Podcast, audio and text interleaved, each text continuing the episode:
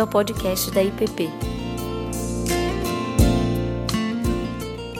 Boa noite, meus irmãos. É uma alegria estar aqui novamente em, no nosso espaço, no nosso salão. E também boa noite àqueles que estão em casa, nos acompanhando através do YouTube. Que a graça do Senhor Jesus, que a sua bênção, que a sua companhia esteja com todos nós. Eu sei que é, está sendo um tanto difícil, um tanto complicado, né? Ficarmos assim sem essa não quero dizer aglomeração, né, mas essa reunião, né? Aglomeração é uma palavra proibida hoje, né? Aglomerar, na verdade. Mas assim, graças ao bom Deus, temos gente aqui no nosso templo e também temos gente em casa nos acompanhando, graças a Deus. E fico muito feliz por estar aqui, por estar assim nessa casa, sinto muita saudade disso. Mas Deus sabe de todas as coisas e também nos conforta, nos, nos alimenta através dos meios que ele nos forneceu. Eu quero ler um texto da palavra de Deus que encontra-se no capítulo 5 de Marcos. É do versículo 21 ao 24. Depois nós vamos pular para o versículo 35 ao versículo 42. É uma história que desde criança, há muito tempo, me encanta. Que é a história da filha de Lázaro, da cura de Jairo, desculpa, né? É, desculpa, Jairo e Lázaro não tem nada a ver, né? a não ser a ressurreição.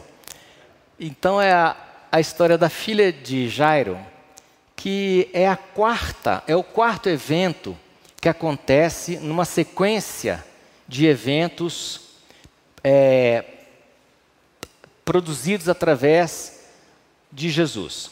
O primeiro evento foi aquela tempestade no mar, onde ele acalmou a tempestade, sossegou o mar, sossegou o vento. O segundo evento, também interessante, é a libertação da alma daquele homem gadareno que era perturbado por uma legião de demônios, cerca de seis mil espíritos ocupavam o seu corpo, e Jesus o expulsa. O terceiro evento é aquela história também fantástica daquela senhora que durante 12 anos inteirinhos, dia após dia, se esvaía em sangue, que sofria de uma hemorragia crônica. Toca em Jesus, Jesus a cura. E o quarto evento é esse da filha de Jairo. Então, eu queria ler o texto, conforme eu falei, do 21 ao 24, 35 ao 42. Tendo Jesus voltado de barco para o outro lado, reuniu-se em volta dele uma grande multidão. Ele estava junto do mar. Então chegou um dos chefes da sinagoga, chamado Jairo, e vendo-o, prostrou-se aos pés de Jesus e lhe pediu com insistência: Minha filhinha está morrendo.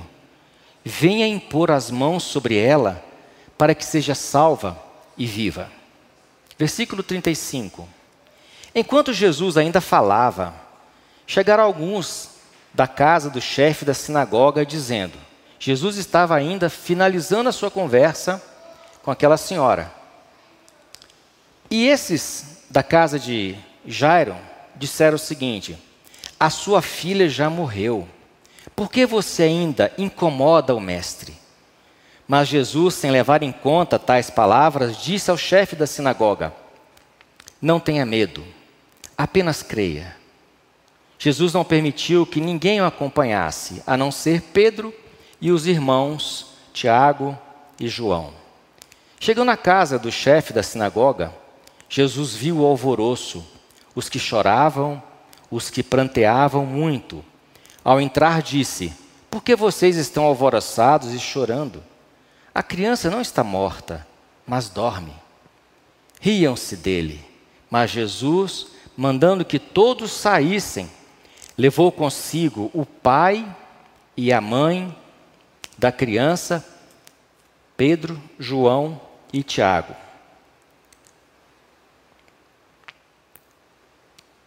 Tomando Jesus, a criança pela mão,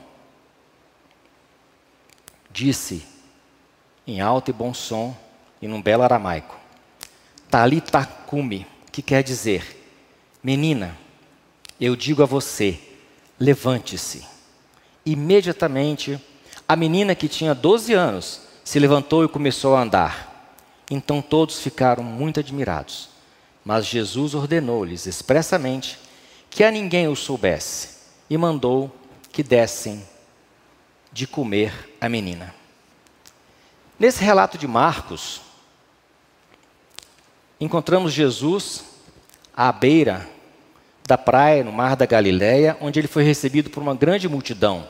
Ele estava novamente de volta àquela região, à outra margem do mar da Galileia, porque ele tinha ido para o outro lado. Chegando lá, ele tem um encontro com aquele endemoniado ele expulsa aqueles demônios, aquela história que ele expulsa, aquele episódio que ele expulsa aqueles demônios. Aqueles demônios saem, vão para a manada de porcos, esses porcos se precipitam no mar e morrem. E isso abala aquelas pessoas daquela região.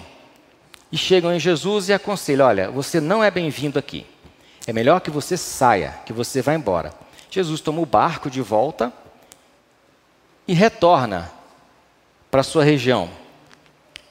É, na sequência, o texto nos informa que chega a Jesus um homem que se prostra diante de Jesus, se prostra diante os seus pés, vai literalmente ao chão e clama. E ele fala: A minha filha está morrendo. Venha à minha casa para que ela seja salva e viva. Esse homem era Jairo Jairo era uma pessoa importante naquela comunidade. Jairo era um dos chefes da sinagoga. Era aquela pessoa que cuidava da sinagoga, todas as áreas da sinagoga, os defeitos, o, o, o que quebrou estava sob a responsabilidade de Jairo. Jairo lia os livros, guardava os livros. Jairo é, organizava as reuniões. Jairo era uma pessoa importante, era uma pessoa especial naquela sociedade. Era de uma família abastada. Jairo tinha poder, Jairo tinha prestígio. Jairo era uma pessoa extremamente privilegiada naquela sociedade, naquela comunidade. Jairo chega, eu imagino Jairo chegando. Sempre que eu leio essas histórias, esses relatos na Bíblia, eu coloco a minha mente para funcionar como se fosse um filme, como se eu estivesse diante de uma tela. É, é um exercício gostoso porque você entra na história, você mergulha no acontecimento. E eu imagino Jairo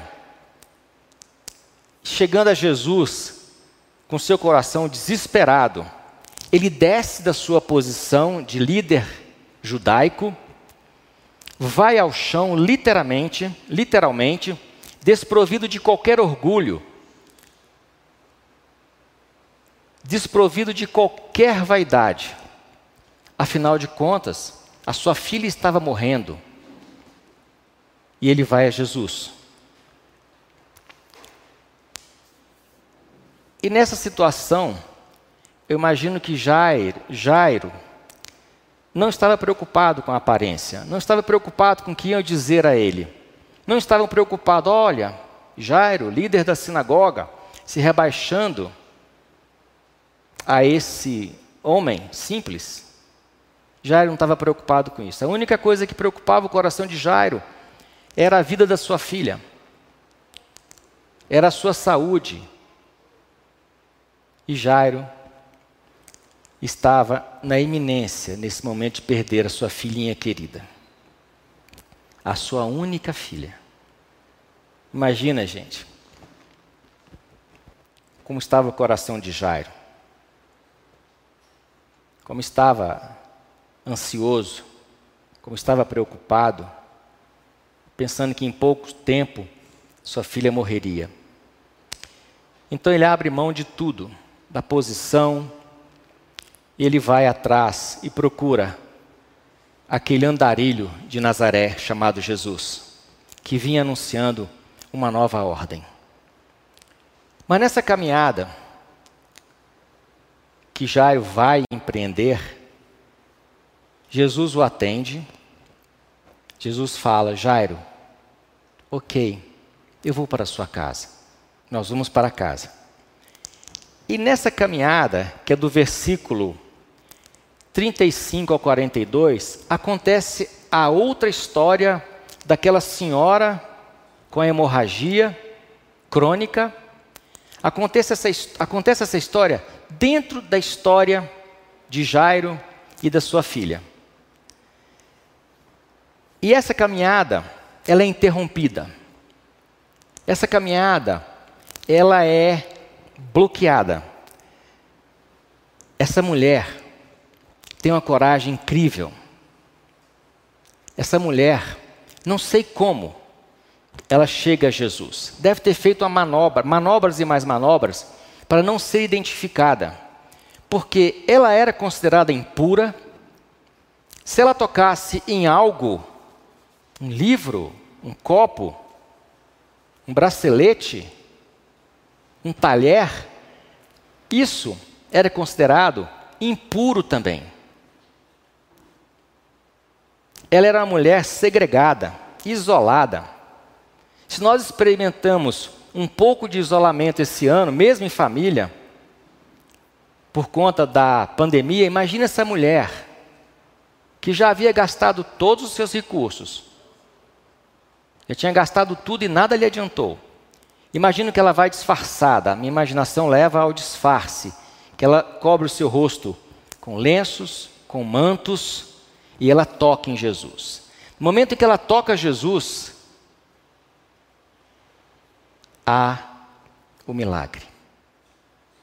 A cura é realizada. E imediatamente ela é denunciada. Olha a sequência. Ela é curada, o milagre acontece e ela é denunciada. Até aí tudo bem, se Jesus não questionasse quem o havia tocado. Jesus estava numa missão. Ele estava indo para a casa de Jairo. Tinha uma criança de 12 anos que estava prestes a morrer. Mas aqui é estabelecida uma pausa, um hiato. Jesus parou e tudo parou. Jesus parou e tudo parou. Tem muita gente que prega sermões e mais sermões sobre essa pausa, a parada de Jesus a caminho da casa de Jairo. E eu fico imaginando, dentro dessa minha imaginação é, cênica, como estava o coração de Jairo naquele momento. Um pai aflito pela vida da sua filha. Quantas vezes eu corri para o hospital para Débora ser atendida, para Giovana ser atendida, as minhas filhas. Você faz o que tiver que fazer. Você corre para buscar socorro. Você corre para que a sua filha seja atendida. Jesus parou. E Jairo começa, imagina, a pensar mil e uma coisas. Ele estava prestes a encontrar sua filha morta. E Jairo pensa: não vai dar tempo. Por que ele parou? Por que ele não foi à minha casa e depois voltava aqui para curar essa mulher? Afinal de contas, a minha filha ainda tem 12 anos e ela já deve ter 30. 25, 40. a urgência que Jairo queria dependia de Jesus. Tudo isso passaria também na minha cabeça e na cabeça de qualquer pai. Todos nós aqui, muitos de nós, aliás, somos pais. E já pensou? Já cheguei em pronto-socorro de madrugada, o médico de, de plantão estava no descanso, no repouso, e eu lá, aflito. Por favor, atenda a minha filha. Olha, cuidado, atenda a minha filha. Né? E o médico saiu lá do repouso. Não estou falando mal dos médicos, tá? Eles merecem o repouso nos plantões. Saíam para atender. Essa é a situação de Jairo. Jairo está aflito. Jairo quer que Jesus atenda a sua filha. Quer que ele atenda o seu pedido.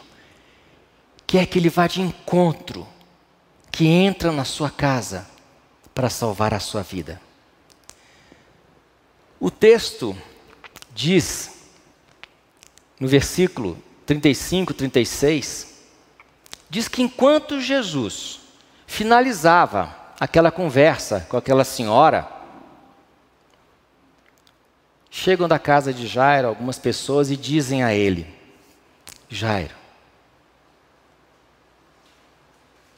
a sua filha morreu, Jairo. O mundo desaba sobre a cabeça de Jairo. Tudo isso passaria também na minha cabeça se eu recebesse a notícia dessa. Essa, Jairo, sua filha morreu, era a única frase que Jairo não queria escutar. Era a única oração que o Jairo não queria escutar. Jairo, não incomoda mais o mestre. A sua filha morreu. Quase que eles disseram o seguinte: Jairo, deixa Cristo continuar o seu caminho, deixa ele fazer o que tem que fazer, deixa ele ir até a casa dessa senhora e santificar a casa também.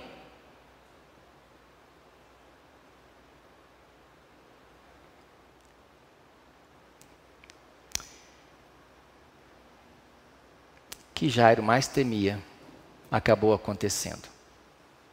Que ele tinha mais medo acabou se tornando realidade. Jairo, mais uma vez, pode ter enchido a sua mente, o seu coração com vários questionamentos. Se ele não tivesse parado, a minha filha estaria viva. Eu confesso, eu faria esse questionamento. Jairo também pode ter pensado: está vendo o que dá? Me rebaixei, desci da minha posição, larguei anos e anos de tradição e me deixei levar por esse judeu pobre da Galiléia. Agora tudo está perdido.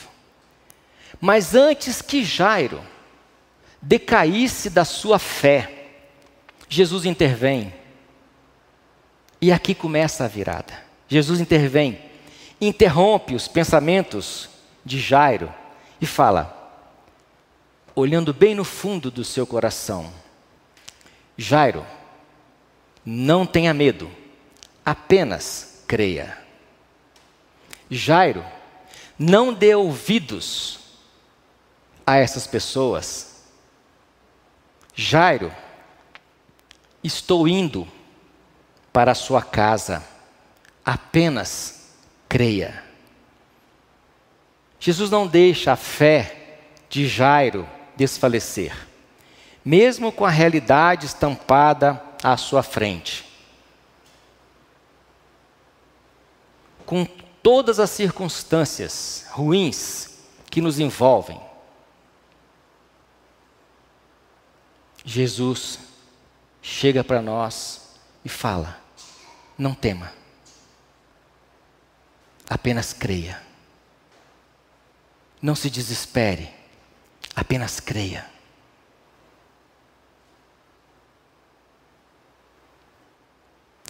E eu ainda com essa minha mente, com essa minha imaginação, vejo Jesus abraçando com o seu braço os ombros de Jairo e indo com ele rua adiante.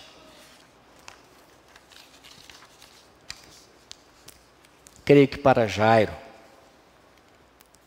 a distância dali até a sua casa talvez fosse pequena, mas naquela caminhada se transformou em quilômetros.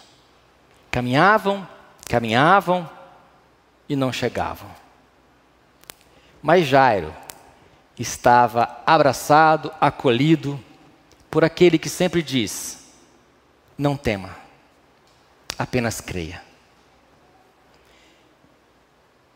Indo rua adiante, Jairo, Jesus, Pedro, João e Tiago, além da multidão, estavam indo na direção da casa de Jairo. Mesmo à distância da casa, era possível escutar os lamentos, os gritos e os prantos que confirmavam, que anunciavam que a filha de Jairo estava morta. À distância, bem longe, era possível escutar o grito, o pranto, o desespero. O texto relata que chegaram na casa de Jairo e ela estava tomada por um grande alvoroço. Meus irmãos, os velórios naquela região e naquela época eram muito, muito diferentes dos nossos. Os nossos acontecem em um clima mais silencioso, as pessoas ficam caladas. O clima é um clima de silêncio. Às vezes, aqui ou ali, pode haver um choro um pouco mais alto, um pranto um pouquinho mais alto, um lamento um pouquinho mais alto, mas que geralmente é comedido. E o velório da filha de Jairo seguia o costume da Palestina naquela época. As famílias daqueles que morreram ou dos mortos contratavam mulheres carpideiras que eram pagas para gritar, para chorar, para prantear. E quanto mais abastada a família, mais mulheres carpideiras eram contratadas. Essas mulheres carpideiras, elas gritavam, pranteavam, para que todos escutassem, para que todos soubessem que ali estava tendo um velório. Elas, além de gritar, prantear, chorar, arrancavam seus cabelos, arranhavam o rosto e ainda rasgavam as suas vestes. Esse era o clima, a cena que Jesus encontra na casa de Jairo. Jairo, por ser um líder da sinagoga, importante, cheio de prestígio, conhecido, talvez esse velório tenha sido um dos maiores acontecimentos naqueles dias. Jesus entra na casa de Jairo e, naturalmente, como fez aquela pergunta: quem me tocou? Ele, de novo, naturalmente, Pergunta: Por que estão alvoroçados? Tipo, tipo assim, qual o motivo de tanto barulho e de tanto alvoroço? Ao escutarem essa pergunta de Jesus, informam que a filha de Jairo, aquela menina, tinha morrido, estava morta.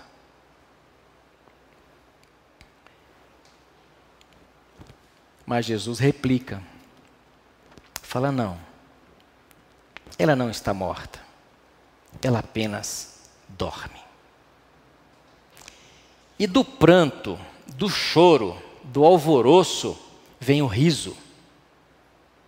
A coisa vira. Eu, carpideira, eu, pranteador, de repente paro de chorar, paro de gritar e rio das palavras de Jesus. E eles podem até ter pensado, imagino eu, quem é esse que não sabe o que é um velório? Quem é esse que não pode decifrar o que está acontecendo aqui? Riram de Jesus, porque ele enxergava o que eles não enxergavam. Eles apenas enxergavam morte, enxergavam fim, mas Jesus enxergava além da morte. Não sabiam eles que aquele que estava presente ali naquela casa, entre eles, era o mesmo que acalmou a tempestade, sossegou o vento. É o mesmo que ordenou aqueles espíritos a saírem da vida daquele homem. É o mesmo que curou aquela senhora, devolvendo a ela ao convívio social. Era o mesmo Jesus. Era aquele que podia trazer vida após morte. Sem mais demora, Jesus pergunta: Jairo, aonde está sua filha agora? Em meio a choro, soluços, Jairo e a sua esposa levam Jesus até o quarto daquela menina e Jesus fala: Olha, ninguém mais entra. Pede para que todos saiam. Jesus, na companhia da mãe e do pai e de Pedro, Tiago e João, entra naquele quarto. Eu imagino Jesus colocando os olhos sobre aquele corpo inerte, já talvez lavado, enrolado, sendo preparado para o sepultamento. Jesus, com o doce olhar, com sua voz suave, mas imperativa diante a morte, ele pega na mão daquela menina e ele ordena: Talita cumi. Levanta. Ele ordena: venha para a vida. Venha de novo para entre nós. Aquela menina ressuscita. Segundo a Bíblia, o relato de Marcos, ela deve ter aberto os olhos, sentado na sua cama, comeu, porque foi a recomendação de Jesus, se alimentou e deve ter andado, corrido naquela casa toda. A alegria volta para a casa de Jairo. Jairo enche-se novamente com alegria. A casa de Jairo, ao invés de ser de luto, agora viram a casa de alegria e de ressurreição.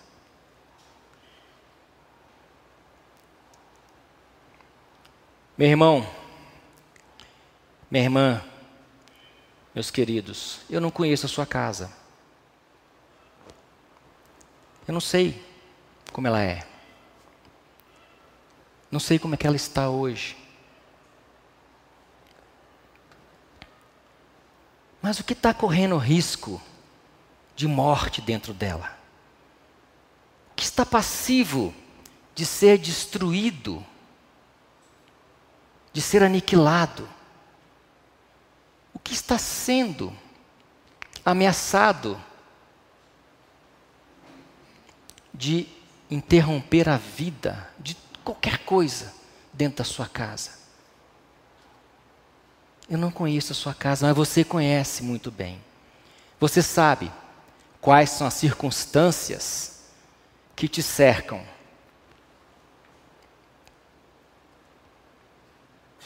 Você sabe o que tem trazido desespero e sofrimento à sua casa.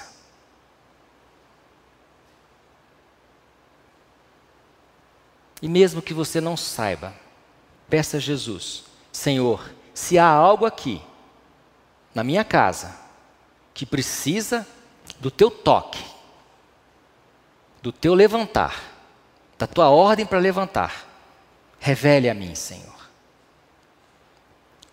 Jairo correu aos pés de Jesus. Faça o mesmo. Prostre-se diante dele. Peça com insistência, crendo crendo. Meus irmãos, não há milagre antes da fé. O milagre só acontece depois da fé. O milagre vem após a fé. Foi assim na vida daquela senhora com hemorragia crônica. E foi assim com Jairo. A fé foi quem fez o, foi quem levou os dois a serem abençoados. A fé vem antes do milagre. Peça com insistência, clame, prostre-se, derrame-se a Ele, implore. Senhor Jesus, peça. Senhor Jesus, Rei dos Reis, filho de Davi, entra na minha casa, salve o meu lar, salve o meu casamento, que está acabando. Não temos mais amor, não temos mais o afeto, não temos mais o carinho, o companheirismo, a cumplicidade dos primeiros anos. Senhor, Jesus, entra na minha casa e salve o meu casamento. Senhor Jesus, entra na minha casa, a minha família não vive em paz. Nem conseguimos mais sentar diante um ao outro para fazermos uma refeição. Senhor Jesus, entra na minha casa e traga paz para a minha casa. Senhor Jesus, entra na minha casa. Meus filhos estão longe dos teus caminhos, negam o teu amor. Senhor Jesus, entra na minha casa. Senhor Jesus, entra na minha casa, restitua dentro dela o teu governo. Restitua dentro dela o teu senhorio. Entra na minha casa, Senhor. Senhor Jesus, entra na minha casa e sustenta ali a nossa fé, porque somos frágeis, corremos riscos toda hora de termos a nossa fé abalada. Mas, Senhor Jesus, entra na minha casa e restitua, fortaleça a minha fé, a nossa fé. Senhor Jesus, entra na minha casa. Senhor Jesus, entra na minha casa. Tenha misericórdia. Jairo, em desespero e sofrimento, foi até Jesus, correu até os pés de Cristo. E muitas vezes, meu irmão, minha irmã, o sofrimento e o desespero é a ponte que nos leva a Cristo, é a ponte que nos leva a Jesus. Meu irmão, minha irmã querida, corra até Jesus com fé. Chame-o para entrar na sua casa. Lança-se aos seus pés. Entrega a Ele toda e qualquer necessidade que possa haver na sua vida e dentro da sua casa. Onde Jesus entra, meus queridos, há paz, há a cura e há a libertação. Paz, cura e libertação acontecem quando Jesus entra na nossa casa. Meu irmão e minha irmã querida, Jesus é a única saída. Ele é a fonte da esperança que pode fazer a casa de cada um de nós reviver.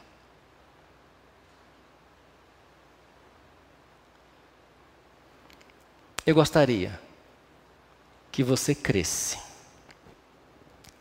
que a mesma palavra que Jesus disse a Jairo,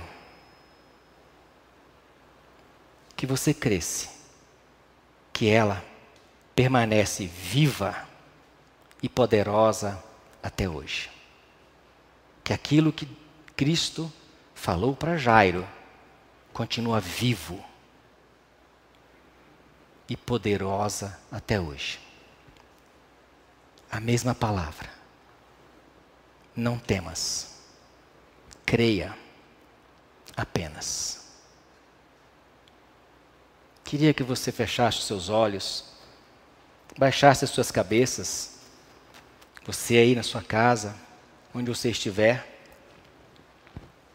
baixe os seus, feche os seus olhos e baixe a sua cabeça que nós vamos orar. Senhor, Pai de todos nós, Deus imenso em amor, em misericórdia e piedade. Senhor, entra nas nossas casas, Ocupe, Senhor Deus, cada cômodo escuro, cada cômodo sombrio. Entra, Senhor, na nossa casa. Tire, Senhor Deus, a escuridão, o que nos turva os olhos, o que aperta os nossos corações. Tire da nossa casa, Senhor Deus, o alvoroço, a angústia e que o teu poder, Senhor, o poder do teu espírito, o poder curador, o poder libertador, o poder da paz, Senhor Deus, que existe em ti, possa, Pai Santo, abrir todas as janelas. E que entre, Senhor, no interior das nossas casas, o brilho, Senhor, a luz do teu Espírito Santo. Senhor, mova-se, Senhor Deus, nos corações de cada um nessa noite. Que tenhamos, Senhor Deus, a coragem, a força, Senhor, o vigor, o ânimo para corrermos até os teus pés e implorar que o Senhor entre em nossa casa. Senhor Jesus, Filho de Davi tenha misericórdia de nós e escute as nossas orações. Amém. Você acabou de ouvir o podcast da IPP. Para saber mais, acesse nossa página em www.ippdf.com.br.